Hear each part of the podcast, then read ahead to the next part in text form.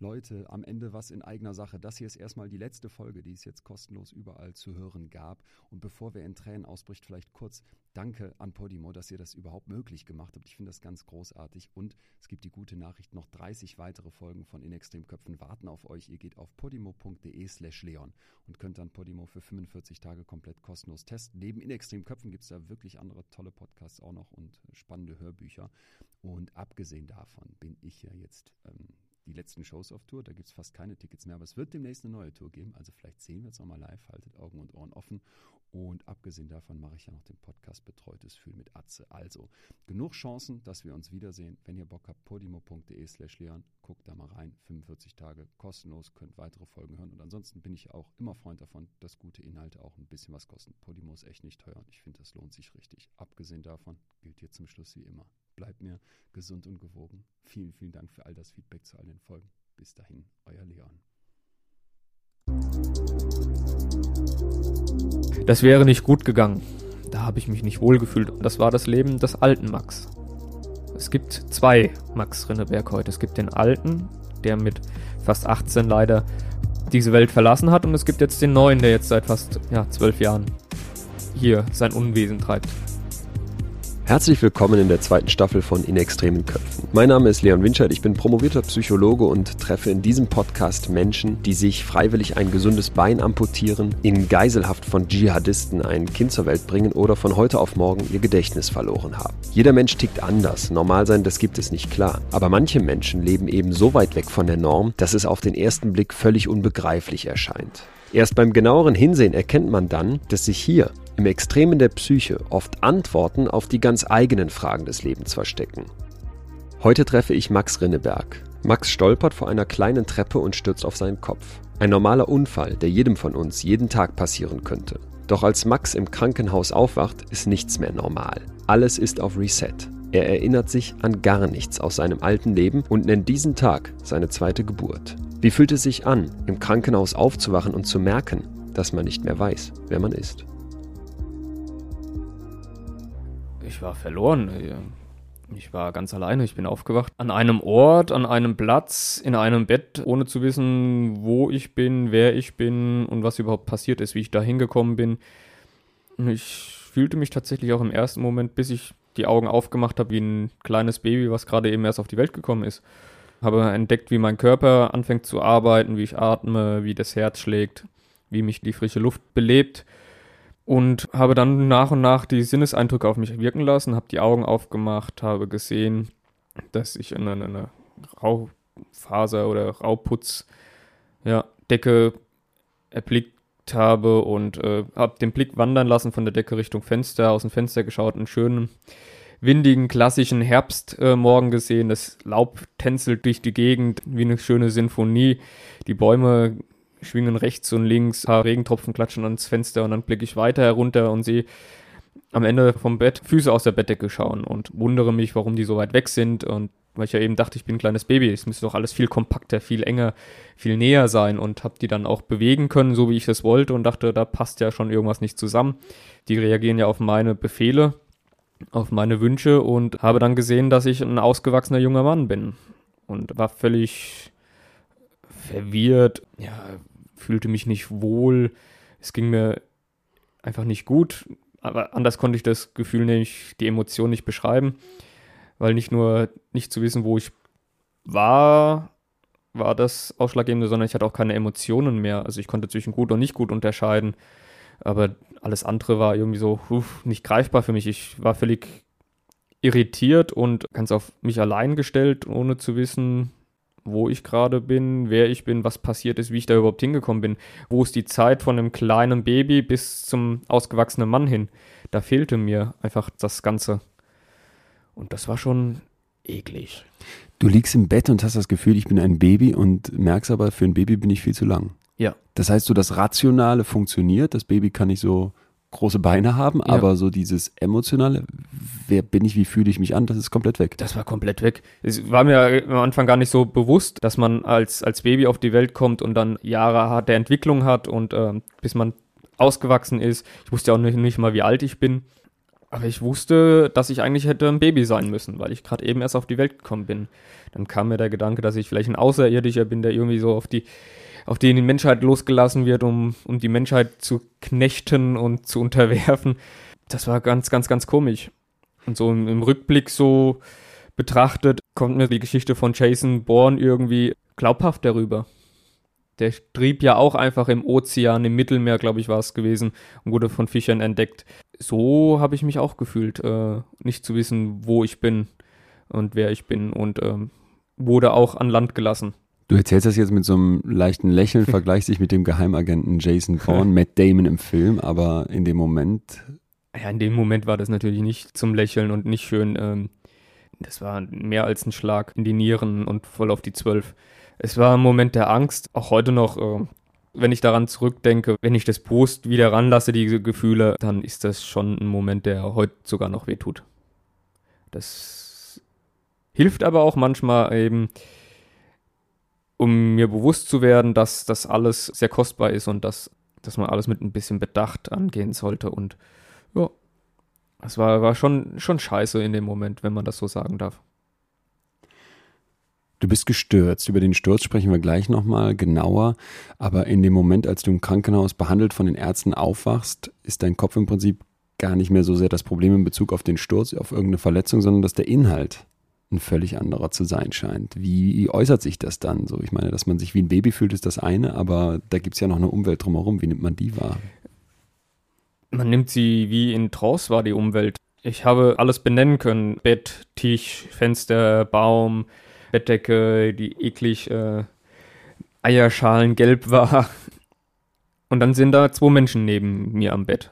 Die kommen dann rein, nachdem ich aufgewacht bin. Ich hörte die Schritte schon und höre die Türklinke richtig äh, nach unten drücken. Spüre diesen kleinen Windhauch, den die Tür verursacht hat. Und dann kommen zwei Menschen rein und stellen sich an meine Seite. Ein Mann und eine Frau waren das. Und äh, die Frau schreitet vorne weg, stellt sich neben mich ans Bett und nimmt meine Hand und fragt dann auch, wie es mir geht. Und natürlich habe ich erkannt, dass es ein Mann und eine Frau ist, dass es Menschen sind und äh, war ja beruhigt, dass ich dann schon mal in dem Moment nicht ganz alleine bin. Aber ich habe es ja einfach nicht erkannt und das war eben das große Problem, was uns alle vor eine Herausforderung gestellt hat, dass auch gar nicht so viel kaputt ist und war, sondern dass das nicht greifbare, dass das Erinnern dass das einfach komplett zerstört war. Wie sah die Frau aus, die dann da im Bett stand? Sie war herzlich warm, hatte aber auch leicht äh, in ihren Augen war ein Schock zu sehen. Ja, es war eine nette, sympathische Frau, auch mit Lachfalten im Gesicht. Wärme hat sie ausgestrahlt. Und wie sich dann herausstellen sollte, war das meine Mutter, die ich nicht erkannt habe, und mein Stiefvater. Und ich musste sie fragen, wer bist du denn? Und da hat sie mir gesagt, dass sie meine Mama ist. Und äh, das hat mir nochmal den Boden zusätzlich unter den Füßen weggezogen, weil auch das habe ich irgendwo äh, verstanden. Man sollte doch seine Mutter wenigstens erkennen.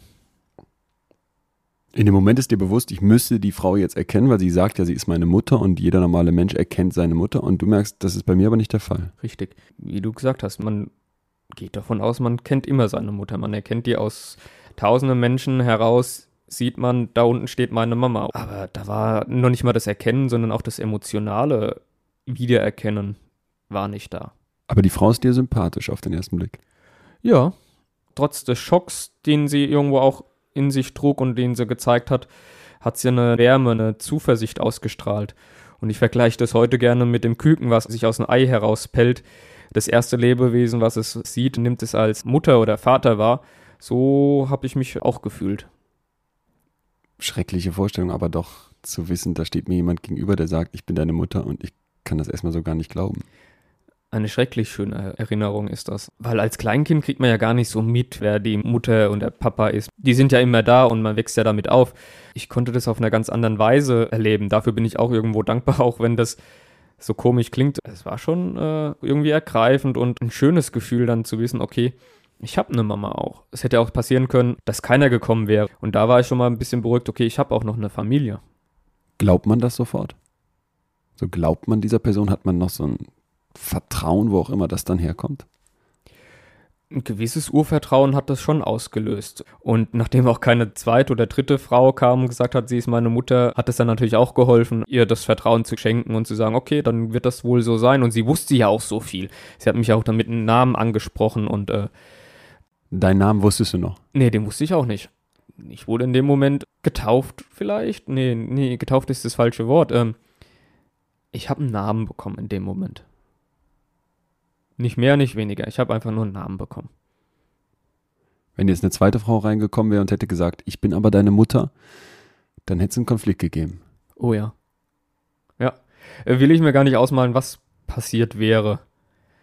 Also heute kann ich ja über das, was mir passiert ist, ja auch Witze machen und ich glaube, das wäre ähm, rückblickend, glaube ich, ganz lustig geworden, aber in dem Moment hätte mich das zerstört. In dem Moment wäre ich dann, glaube ich, am liebsten wieder eingeschlafen und nicht mehr aufgewacht.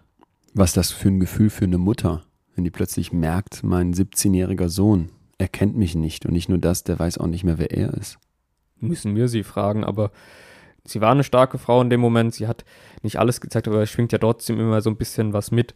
Nachdem wir uns dann später drüber unterhalten haben, über diesen Moment, war sie auch am Boden zerstört. Sie hatte ja die Hoffnung und die Zuversicht, dass das alles schon wieder wird. Hast du ihr das angemerkt, dass sie richtig geschockt ist, als du sagst, wer sind sie? Ja, das hat man schon gemerkt. Sie war wohl schon ein bisschen darauf vorbereitet, aber es ist ja dann nochmal was anderes, wenn man eine Ahnung hat äh, und die dann bestätigt wird. Und das war für uns alle nicht einfach. Was haben die Ärzte dir gesagt? Du kommst mit einer Kopfverletzung ins Krankenhaus. Man merkt schon, da stimmt was nicht so ganz. Aber dass das Gedächtnis aus der Vergangenheit im Prinzip komplett gelöscht ist, hatte man das erwartet? Nö. Die Ärzte haben das auf die leichte Schulter genommen. Klingt jetzt vielleicht zu hart, aber der Körper ist ja doch sehr, sehr eigen und das Gehirn nochmal eine größere Diva, sage ich jetzt mal. Die Ärzte kennen solche Situationen, dass das eine Schutzfunktion des Gehirns ist, einfach auch Schmerzempfindungen einfach auszublenden, auszulöschen. Und die gingen davon aus, waren sehr zuversichtlich, dass sich das alles schon wieder äh, normalisiert. Es war Samstagmorgens, am Sonntag Sonntagabend sollte das wieder in Ordnung sein. Dann ging der Sonntag rum, Montag war immer noch nicht alles in Ordnung. Auch da bei der Visite dann die Ärzte.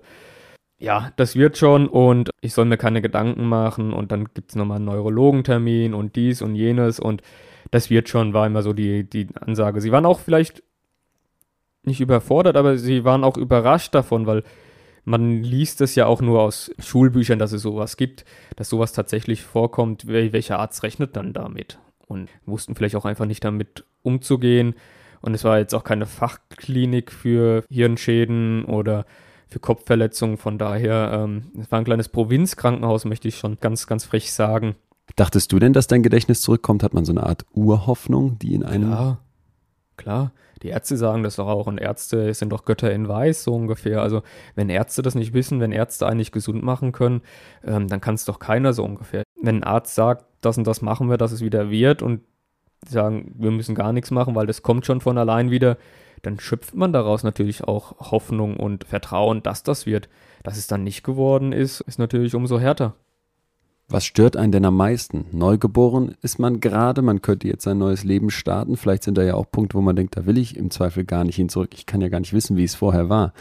Warum möchte man doch so dringend, dass das Gedächtnis zurückkommt? Was stört einen da im Alltag, wenn man sich mit den Leuten unterhält, wenn man merkt, jetzt geht irgendwie im Krankenhaus so das Leben weiter, aber ich habe keine Erinnerung? Es fehlt ja alles. Ne? Man weiß ja nicht, wer man ist, man weiß ja noch nicht mal, was man mag, was man nicht mag.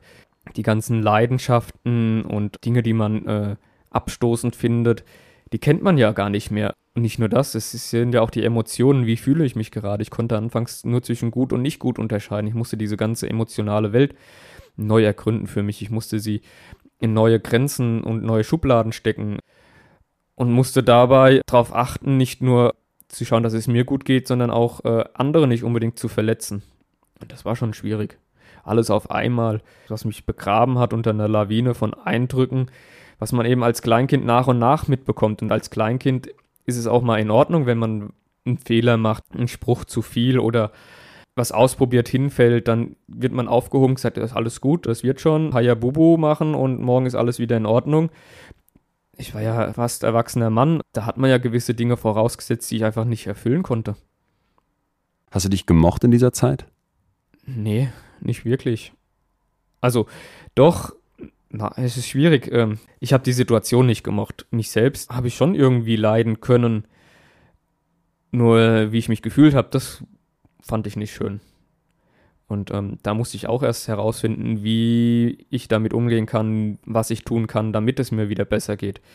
Also ich denke, jeder Mensch mag sich. Natürlich hat jeder Mensch so Ecken und Kanten, wo man sagt, boah, davon ein bisschen weniger, davon ein bisschen mehr. Ähm. Aber die sind ja bei dir alle weg. Du bist ja ein unbeschriebenes weißes Blatt. Ja, ja, stimmt. Am Anfang waren die alle weg, aber mit der Zeit entwickeln sich ja auch wieder Ecken und Kanten. Von daher, aber gerade am Anfang, ja, da war ich echt vogelfrei. Hätte eigentlich tun und lassen können, was ich wollte.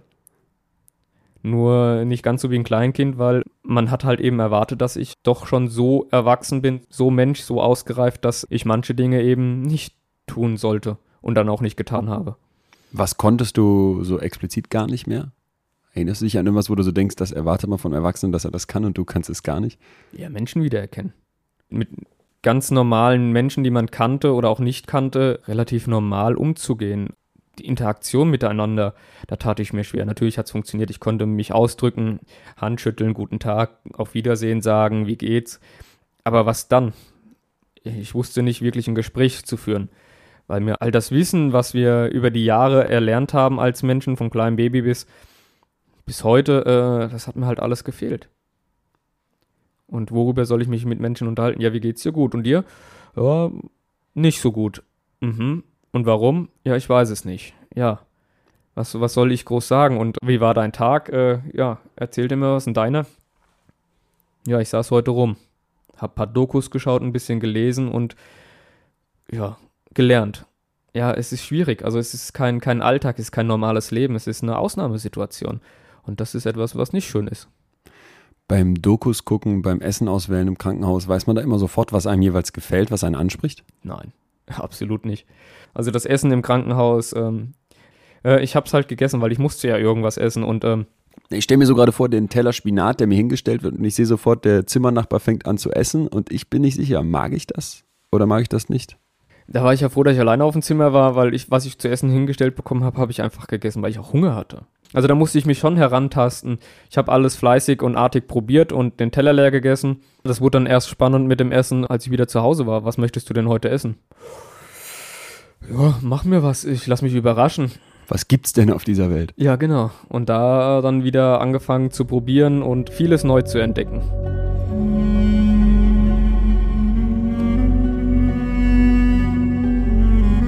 Es gibt verschiedene Arten von Gedächtnisverlust. In der Fachliteratur spricht man von Amnesie. Und hier sind vor allem zwei zu unterscheiden. Einmal die anterograde Amnesie, also der Gedächtnisverlust für Ereignisse unmittelbar nach dem Unfall, nach der Ursache der Amnesie. Das sind neue Erinnerungen, die dann nicht mehr gespeichert werden. Max betrifft die retrograde Amnesie, also wenn man mal frei übersetzen möchte, der Rückblick. Sein Gedächtnisverlust bezieht sich auf Ereignisse, die vor der Ursache, also vor seinem Sturz liegen. Betroffene mit einer retrograden Amnesie wissen nicht mehr, wer sie sind und alte Erinnerungen können nicht mehr abgerufen werden.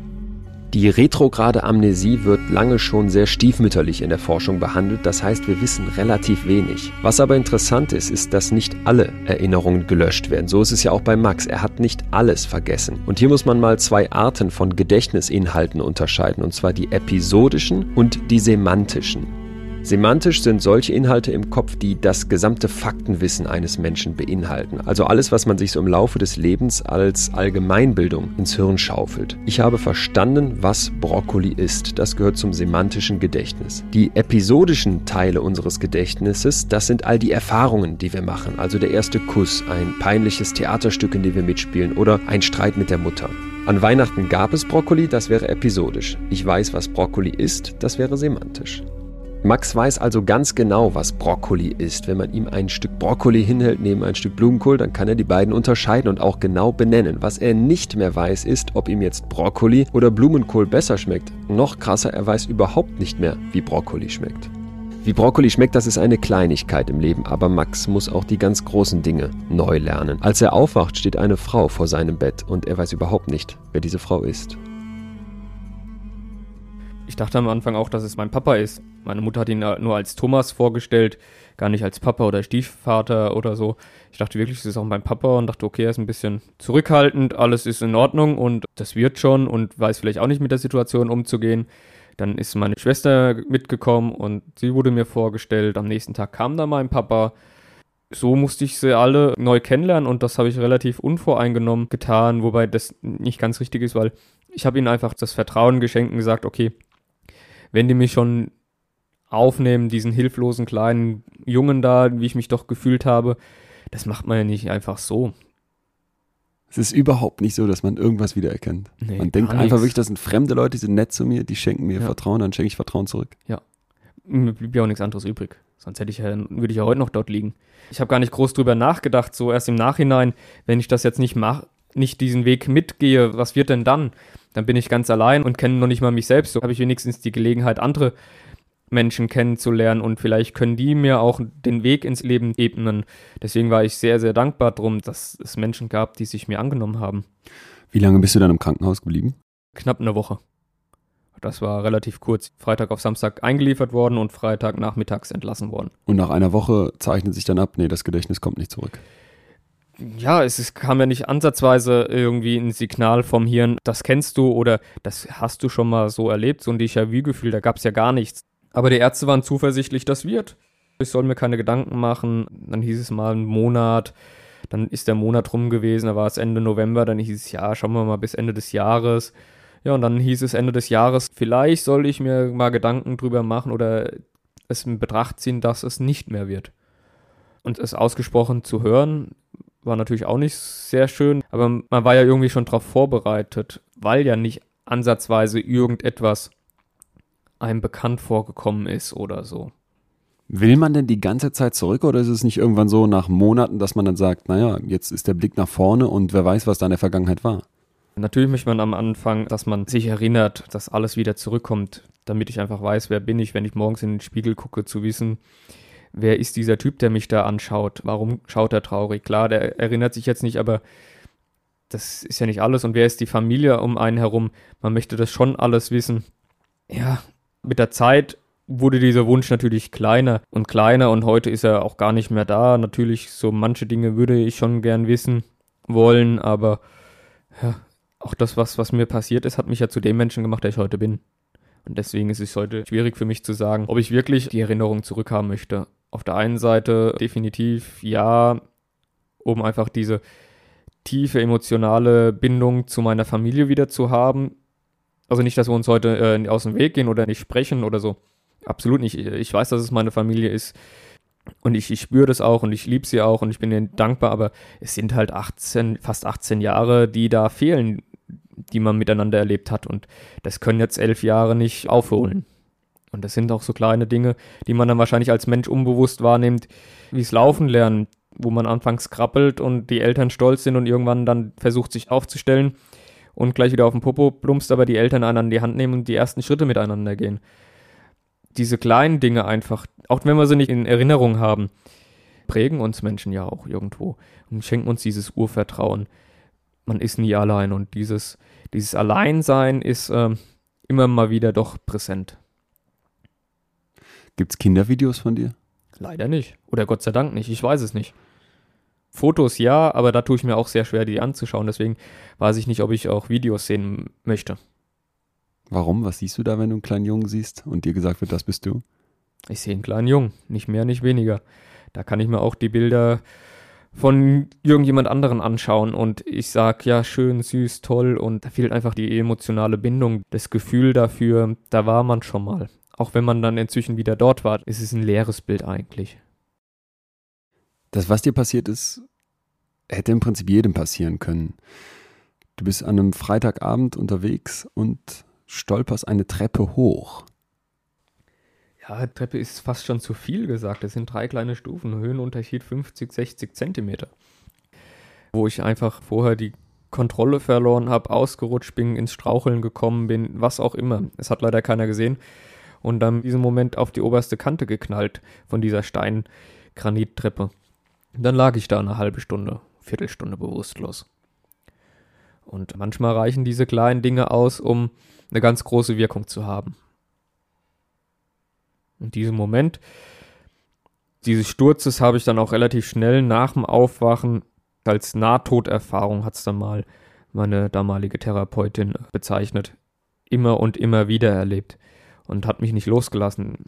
Als Tagträumer bin nachts davon schweißgebadet aufgewacht und das ist dann halt schon hart, wenn das einen verfolgt. Das äh, macht einen ein bisschen kaputt. Wie kaputt bist du, als du aus dem Krankenhaus rauskommst? Körperlich geht's. Seelisch ein Frack. Da sieht die Titanic noch besser aus.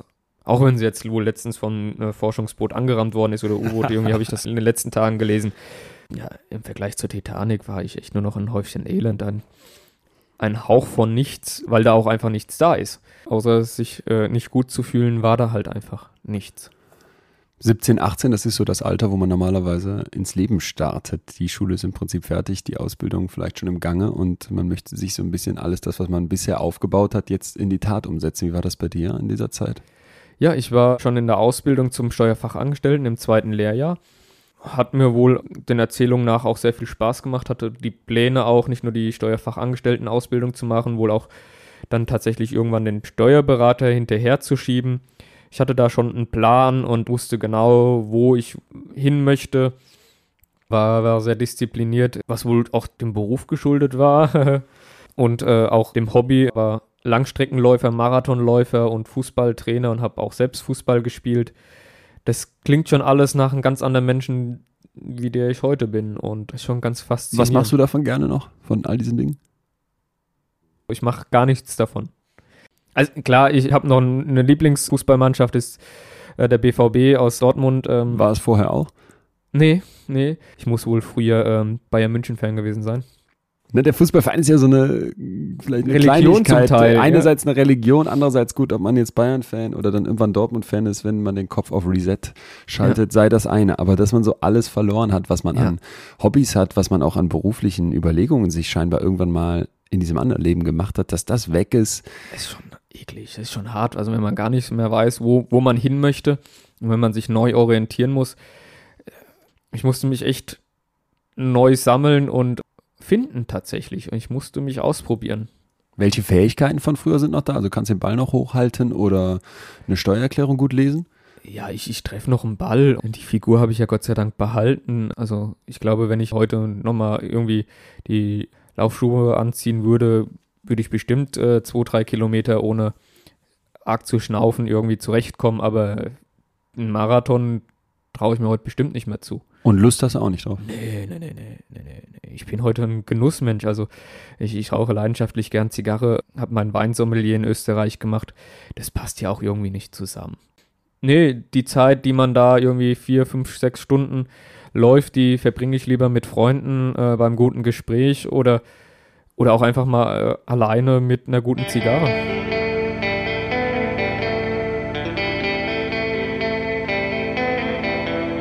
Unser Hirn ist unglaublich komplex und gerade bei seltenen Phänomenen wie einer retrograden Amnesie, wo wir nicht mal genau wissen, wo sie herkommt, ist es fast unmöglich, eine Therapie zu erarbeiten, weil wir diese Krankheit, dieses Krankheitsbild erst so wenig verstehen. Der behandelnde Neurologe empfiehlt Max dann, Reize zu setzen, ganz bewusst, um vielleicht irgendetwas aus der Erinnerung wiederzuholen. Es geht darum, das Eis zu brechen, unter dem die Erinnerungen vielleicht ja noch schlummern könnten. Vielleicht gelingt es, einen Aha-Effekt zu erzeugen oder zumindest ein kleines Déjà-vu, an dem Max dann vielleicht anknüpfen könnte, um das, was da irgendwo noch sein könnte, zurückzugewinnen.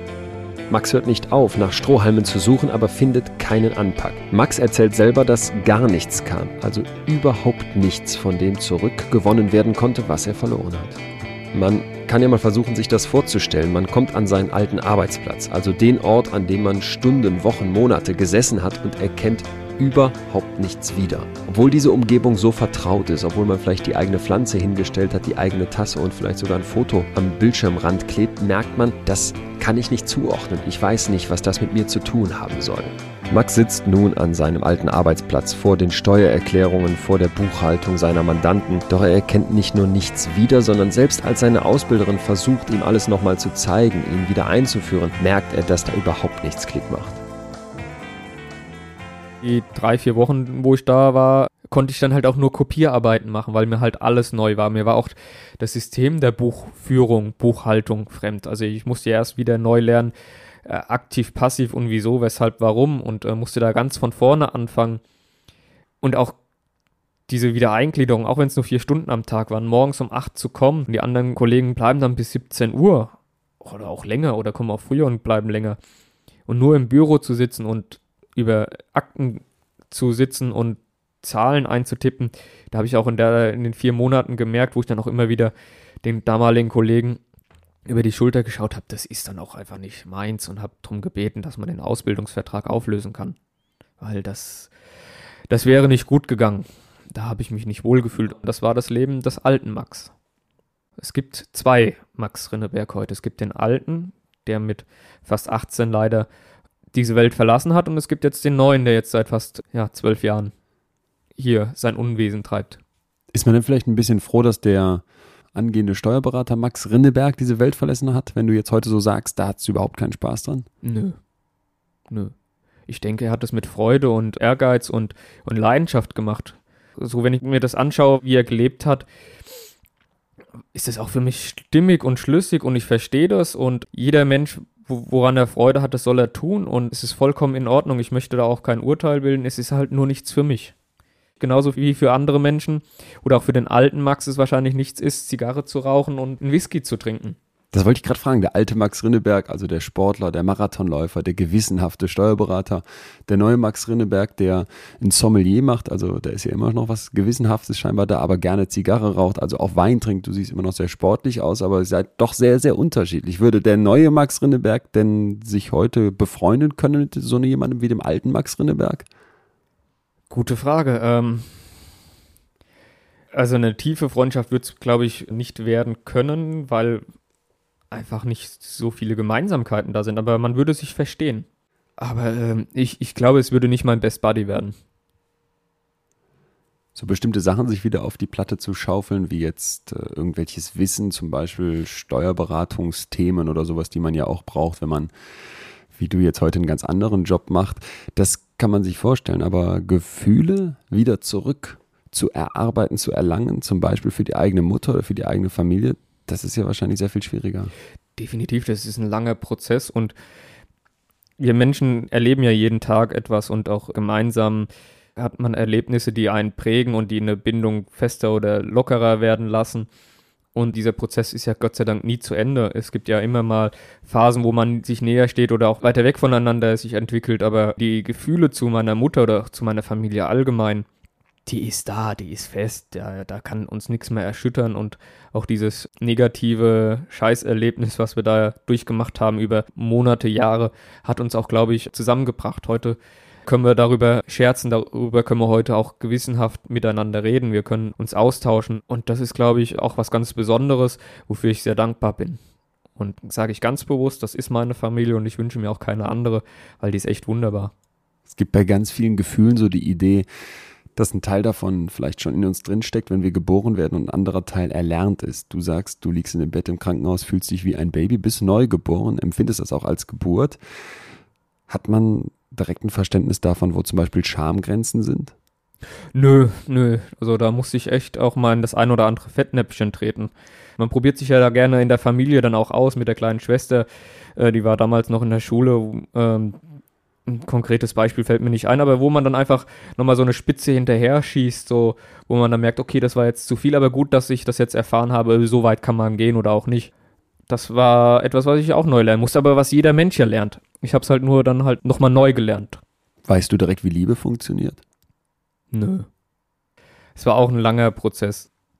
Die zweite erste Freundin, das war eine Zuneigung. Man, man hat sich verstanden, weil man auch gerade emotional auf der schiefen Bahn war, sich nicht wohlgefühlt hat mit dem, was man tut. Nach dem Unfall hat, meinst Nach du meinem Unfall, ja. Da war so ein Grundverständnis vielleicht da, aber ich würde es heute rückblickend nicht als Liebe bezeichnen.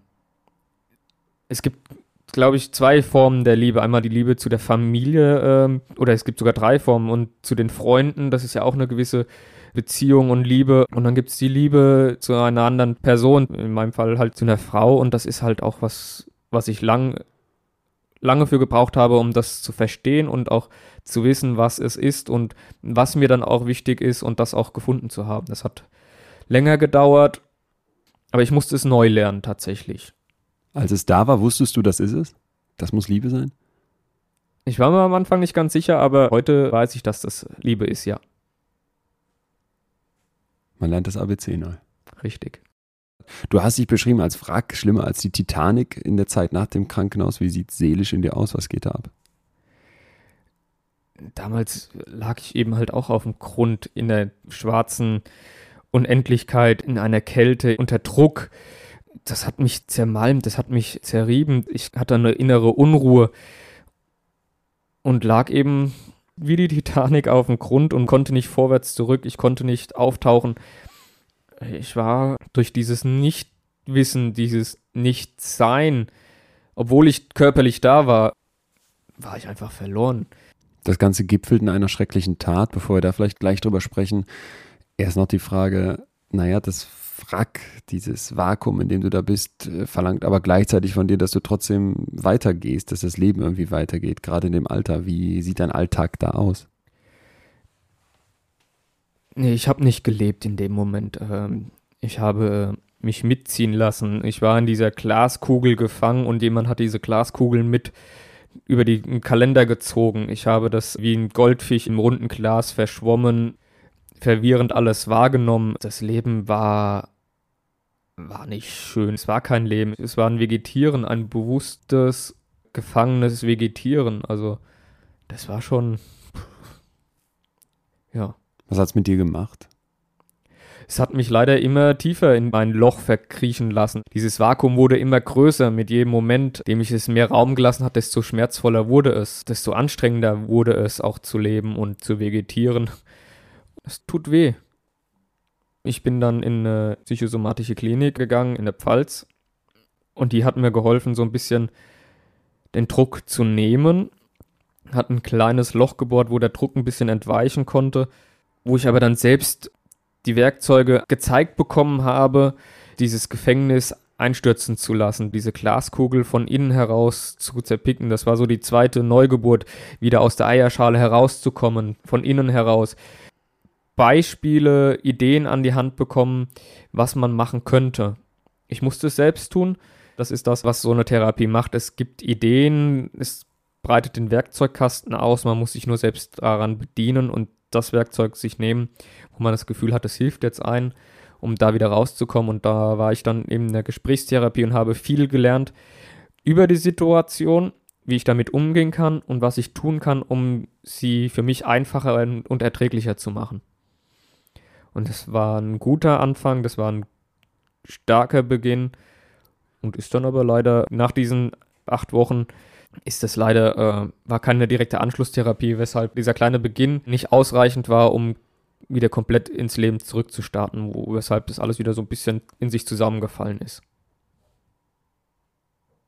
Ja, und dann Gott sei Dank nach ein paar Wochen dann eine Anschlusstherapie gefunden, die ich dann noch zwei, drei Jahre weitergemacht habe, die mir wirklich geholfen hat. Auch da gab es Höhen und Tiefen. Und gerade am Anfang gab es mehr Tiefen als Höhen und äh, in diesen Tiefen, da war es dann schon sehr, sehr, sehr schwer für mich mit dem Leben und überhaupt leben zu wollen. Irgendwann in dieser Zeit, als du so Tiefen und Höhen durchgehst und auch immer wieder das gerade mühsam aufgebaute Haus wieder in sich zusammenbricht, gab es den Moment, dass du gesagt hast, ich möchte nicht mehr, ich kann nicht mehr. Ja, ja, definitiv. Es ist sehr kräftezehrend zu leben. Gerade wenn man in so einem Gefängnis steckt, in so einer schwarzen Unendlichkeit, eine Leere, die man nicht füllen kann oder man nicht das Gefühl hat, sie füllt sich. Da geht auch der Lebensmut verloren und der Lebenswillen verloren. Und da war ich wirklich an dem Punkt zu sagen, das war's. Und das habe ich für mich mit mir selbst ausgemacht und war auch bereit und wollte diese Welt verlassen. Und sollte Gott sei Dank nicht so sein. Deswegen können wir uns heute gegenüber sitzen und ich kann eben das auch sagen, es bringt nämlich nichts, gehen zu wollen und den Versuch zu wagen, denn es gibt immer irgendwo noch ein Werkzeug, was man vielleicht nicht sofort sieht und erkennt, dass es einen hilft. Und es sind immer Menschen da, die, die einem die Hand entgegenstrecken, um einem rauszuziehen. Und auch wenn es einem schwerfällt, ähm, man sollte es einfach wagen. Es ist nichts verloren und wenn man dreimal versucht aufzustehen, beim vierten Mal funktioniert es.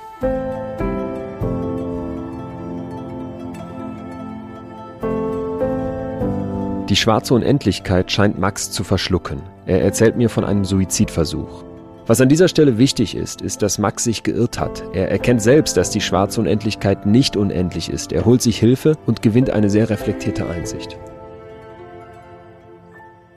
Nachdem ich eben wieder aufgewacht bin und es mir dreckig ging ohne Ende, war das vielleicht auch so ein kleines Zeichen, so, du, jetzt noch nicht, da kommt noch was.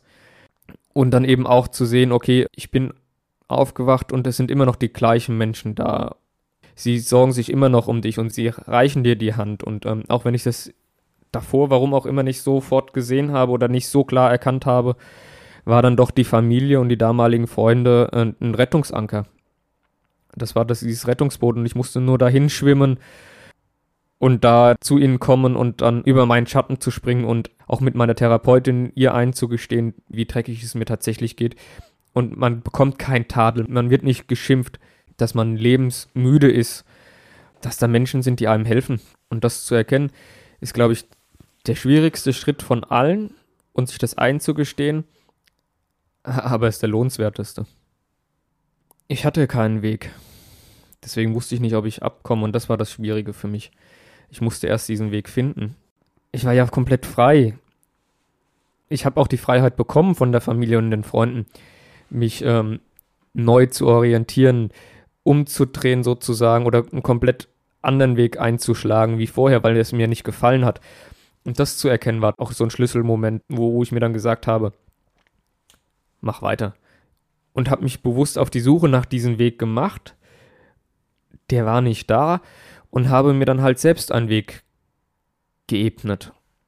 Ein, schwieriger Weg, aber es war, äh, das war das so die Herausforderung. Ja. Du bist dann ja neben dem Loch, in dem du sowieso schon warst, noch in ein zusätzliches Loch gefallen, in dem du gesagt hast, jetzt fange ich an, übermäßig Alkohol zu trinken. Ja. Was vielleicht auf den ersten Blick so eine naheliegende Lösung ist, weil man sagt, da wird alles mit benebelt, da wird man alles los. Aber gerade in deinem Fall finde ich das beachtlich, weil Alkohol ja im Prinzip nochmal so eine Art Vergessen, so ein Berauschen, so ein Übertünchen von dem, was da vielleicht noch gerade als Rest da ist, bewirkt. Ja, ich kam gerade erst wieder so ein bisschen zurück ins Leben und habe dann das mit Freunden auch so, ach ja, da trifft man sich donnerstags und dann trinkt man einen Kasten Bier gemeinsam und dann geht man samstags nochmal oder freitags sogar beide Tage zusammen weg. Und das hat ein bisschen was gelöst, einfach diesen ganzen Druck weggenommen. Und das war dann natürlich irgendwo eine Art Befreiung in dem ersten Moment, auch wenn man sich am nächsten Tag dreckig fühlt und sagt, boah, nie wieder. Und ich war dann auch froh, dass ich tatsächlich nicht jeden Tag zur Flasche gegriffen habe, sondern wirklich nur in diesen zwei, drei Tagen. Aber wenn dann doch genug getrunken, um mich zu lockern, um einfach auch dieses schlechte Gefühl, dieses, dieses Gefängnis, diese Leere einfach zu vergessen. Es war ein Koma-Saufen nicht, aber es war ein Trinken zum Vergessen. Zum Vergessen, was man schon vergessen hat. Zum Vergessen des Vergessens. Warst du auf dem Weg zum Alkoholiker, würdest du heute sagen? Es gibt ja verschiedene Definitionen des Alkoholikers. Hat dir Angst gemacht? Sorge, Angst, ja. Und ich habe schon viel getrunken, aber nicht unbedingt mehr wie andere auch. Ich war ein Gesellschaftstrinker, aber dann halt auch gerne. Das ist ja die Tücke, es wird so verharmlost in der Gesellschaft. Ich trinke heute auch gerne noch ein Gläschen Wein, trinke auch gerne mal eine Flasche Wein am Abend, aber dann auch mit Freunden, mit gutem Gespräch. Wenn ich jetzt alleine zu Hause bin, dann gibt es da nichts zu trinken. Vielleicht mal nach einem anstrengenden Tag oder nach einem guten Tag zur Belohnung ein Gläschen Whisky oder Rum zur Zigarre. Aber das ist ja eigentlich auch schon fast ein Alkoholiker. Also da klinge ich ja fast schon wie ein Alkoholiker, das zu verharmlosen. Aber äh, damals, auch gerade in der Zeit als Barkeeper, in der Anfangszeit als Barkeeper, da war ich definitiv, denke ich, ein Alkoholiker. Das war so dein Job dann ja. als erstes. Ja, also nicht direkt nach dem Unfall, da war ich ja dann erst in der Ausbildung mhm. zum Versicherungskaufmann, habe diesen Job auch sehr gerne gemacht und bin dann ein paar Jahre später in die Gastronomie reingerutscht und das war schön, so viele Menschen um einen herum und immer gute Laune und es hat irgendwo Spaß gemacht. Man war immer mit dabei, auch wenn man irgendwo abseits war, aber man war trotzdem mit drin.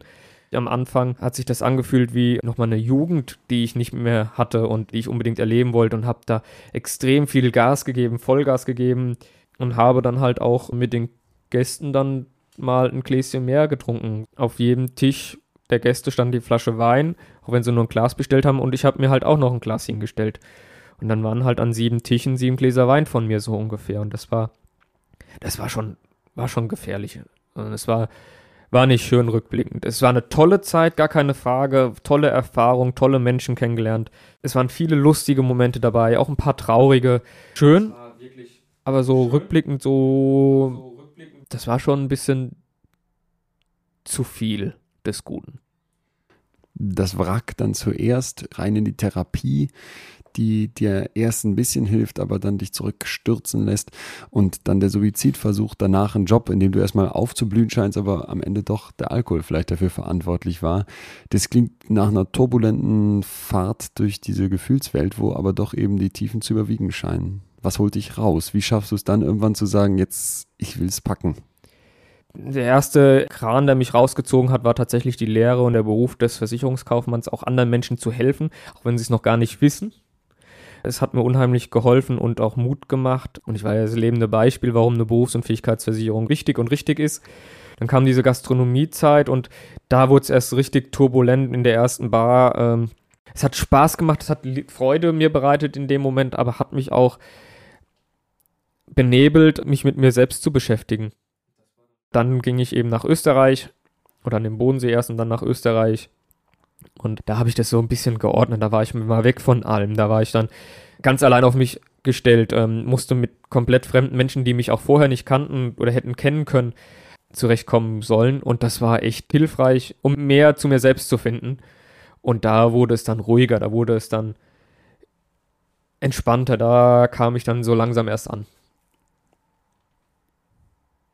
Da kamst du langsam da an, wo du heute bist. Richtig, ja wenn man dich jetzt heute anguckt, mir sitzt jemand gegenüber mit einem schicken blauen Anzug, bunten Socken, die sich so ein bisschen absetzen, weißen Sneakern, einer Businessbrille, wenn ich die so nennen darf. Und wenn man dich googelt, dann findet man ein Foto von dir, so am Ende der Jugend würde ich schätzen, mit wilder, zotteliger Mähne, buschigen Augenbrauen, sieht sympathisch aus, ein strahlendes Lächeln, aber jemand, der ganz anders aussieht als der Mensch, der du scheinbar heute bist, zumindest nach außen. Wolfgang Petri in Jung sage ich da immer wieder. Ich war jung und brauchte das Geld, lange lockige Haare keine Ahnung warum, konnte mir bis jetzt auch keiner wirklich beantworten. Die Frage, vielleicht war es Faulheit, zum Friseur zu gehen, vielleicht war es auch einfach so, ich mache das jetzt einfach mal, ich weiß es nicht. Aber ja, es war ein ganz anderer Mensch und vielleicht ist es auch ganz gut so, dass es das gab, um dann einfach es auch nach außen hin nochmal abzuheben, dass ich heute nicht der alte Mensch bin. Und ich begegne heute nicht mehr allzu viele Menschen von früher, außer natürlich die Familie. Ja, wir machen aber sowieso eine Wandlung durch im Laufe unseres Lebens bei mir war halt dieser Cut radikal das Vergessen. Klang jetzt immer wieder raus, du hast eine gute Beziehung zu deiner Familie. Wie erzählen die denn, dass du heute bist im Vergleich zu damals? Ja, also meine Mutter möchte schon, glaube ich, manchmal gern, dass dieser strukturierte, ordentliche Steuerfachangestellte mit seinen Zügen zur Ordnung und Genauigkeit äh, ein bisschen mehr Einfluss hätte heute. Ich bin heute eher so ein, ja, ein Lebemann tatsächlich. Also ich genieße das Leben in vollen Zügen, weil ich weiß, wie kostbar es ist und wie kurz es auch äh, sein kann, beabsichtigt oder unbeabsichtigt. Und deswegen mache ich mir auch nicht so viele Gedanken über die weite, ferne Zukunft. Natürlich habe ich Pläne für dieses Jahr und man, ich habe eine Idee, was ich noch im Leben erreichen möchte. Was denn? Eine Familie, Frau, Kind, Kind 2, vielleicht ein drittes, viertes, wer weiß. Ich bin heute fest im Leben angekommen. Es fehlen nur noch so kleine Bausteine dazu.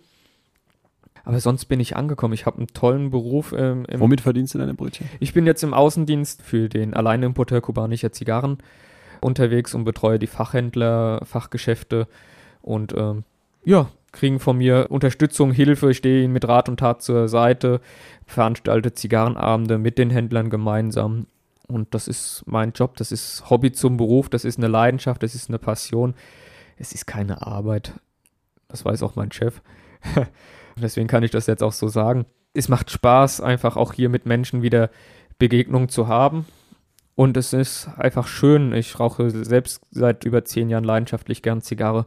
Deswegen, es gibt nichts Schöneres, wie sein Hobby zum Beruf machen zu können. Diese Leidenschaft wäre vielleicht nie entdeckt worden in dir, wäre vielleicht nie entstanden, wenn ja. dir dieser Sturz nicht passiert wäre. Bist du da vielleicht heute auch ein bisschen dankbar? Ja, natürlich. Wie ich vorhin schon mal gesagt habe, durch das, was mir passiert ist, bin ich der Mensch geworden, der ich heute bin. Ich musste damals Aschaffenburg und meine Heimat neu erkunden und bin da eben durch die Stadt getigert und habe diesen Zigarrengeruch wahrgenommen und habe mir dann zwei äh, Zigarren mitgeben lassen. Und so kam ich darauf. So ist auch diese Leidenschaft eben entstanden. Ohne zu wissen, dass das irgendwann mal mein Brötchengeber wird. Warum auch nicht? Manchmal sind das lustige kleine Zufälle im Leben. Wenn du dir heute vorstellst, du hast jetzt noch keine Kinder, aber du würdest demnächst sehen, wie ein kleines Kind, dein Kind aufwächst. Was wären dann so die Erinnerungen, wo du sagen würdest, die vermisst du heute am meisten? Die ersten Schritte, die ersten Worte. Ähm, ich weiß nicht, ob man sich da generell dran erinnert. Ich glaube nicht. Aber so, so das das einfach Kindsein im, auf dem Spielplatz, ähm, das Kindsein im Kindergarten, das Kindsein in der Schule, dieses nach Hause kommen, oh, ich habe keine Lust auf Hausaufgaben, dieses, oh, es ist in der Schule so doof und dieses stetige Wachsen der Herausforderungen, die einen begegnen, dieses Erleben, klar als Kind eher unbewusst, aber man merkt dann, wie es wie es immer weitergeht, die Stufe, die Leiter hinauf. Dieses Erklimmen und dieses Zurückblicken, ja, das habe ich jetzt erreicht, super, da kann ich stolz drauf sein. Dieses mit Freunden einfach toben, spielen, und einfach auch dieses Gefühl von Familie, das ist, glaube ich, das, worauf ich mich freue und worauf ich zurückblicke und sage, schade, dass ich das nicht habe. Und umso egoistischer ist wahrscheinlich der Wunsch, Papa zu werden, um einfach das mit den eigenen Kindern nachzuholen. Und ich glaube, ich werde ein ganz cooler Papa. Zuerst denkt man bei Max Geschichte vielleicht an die Idee vom Neustart, dem Reset. Mein Leben beginnt nochmal ganz von vorne, ich kann alles neu entscheiden. Doch ich habe tatsächlich drei ganz andere Dinge von Max mitgenommen, drei Dinge von ihm gelernt. Und zwar als erstes, dass es doch sehr viele Zufälle sind, die unser Leben zu prägen scheinen. Denn Max ist heute passionierter Zigarrenliebhaber, er kennt sich mit Weinen aus, hat keine Lust mehr auf Fußball und schon gar nicht auf die Ausbildung zum Steuerfachangestellten. Was sind das für Weichen im Kopf, die wo und wann in unserem Leben gestellt werden, die bestimmen, wo es am Ende hingeht? Da scheint mir doch sehr, sehr viel Zufall eine Rolle zu spielen. Der zweite Punkt ist, und das erlebe ich immer wieder im Gespräch mit Menschen mit psychischen Problemen, wie wichtig sind eigentlich Familie, Freunde und so die engsten Menschen um mich herum. Max hat gesagt, dass an dem Tag, als er seine Mutter zum ersten Mal nach dem Unfall wieder sieht und er gar nicht weiß, wer diese Frau ist, er trotzdem irgendwie gespürt hat, er ihr ansehen konnte, dass diese Frau sich um ihn kümmern möchte, ihm helfen möchte. Und aus so einer Art Urvertrauen heraus geht er dann doch mit und fängt in dieser Familie ein neues Leben an. Und ich glaube, das zeigt, wie stark eine Rüstung aus sozialer Verbundenheit sein kann. Der dritte Punkt ist die Wichtigkeit von Erinnerungen. Max hat Dinge aus seinem Leben vergessen und es scheint die Kindheit zu sein, die uns doch viel mehr mit auf den Weg gibt, als wir das als Erwachsene manchmal wahrhaben wollen. Denn Max spürt, dass da ein Loch ist, dass ihm Dinge fehlen, wie zum Beispiel das erste Weihnachten oder der Weg zur Schule. Und ich glaube, dass er so ein bisschen diese fehlenden Erinnerungen aufholen möchte mit seinen eigenen Kindern. Ich wünsche ihm jedenfalls, dass es ihm vielleicht so ein bisschen gelingt, das Loch der Erinnerung zu schließen, wenn er sieht, wie seine Kinder sich das erste Mal freuen, wenn der Weihnachtsmann kommt.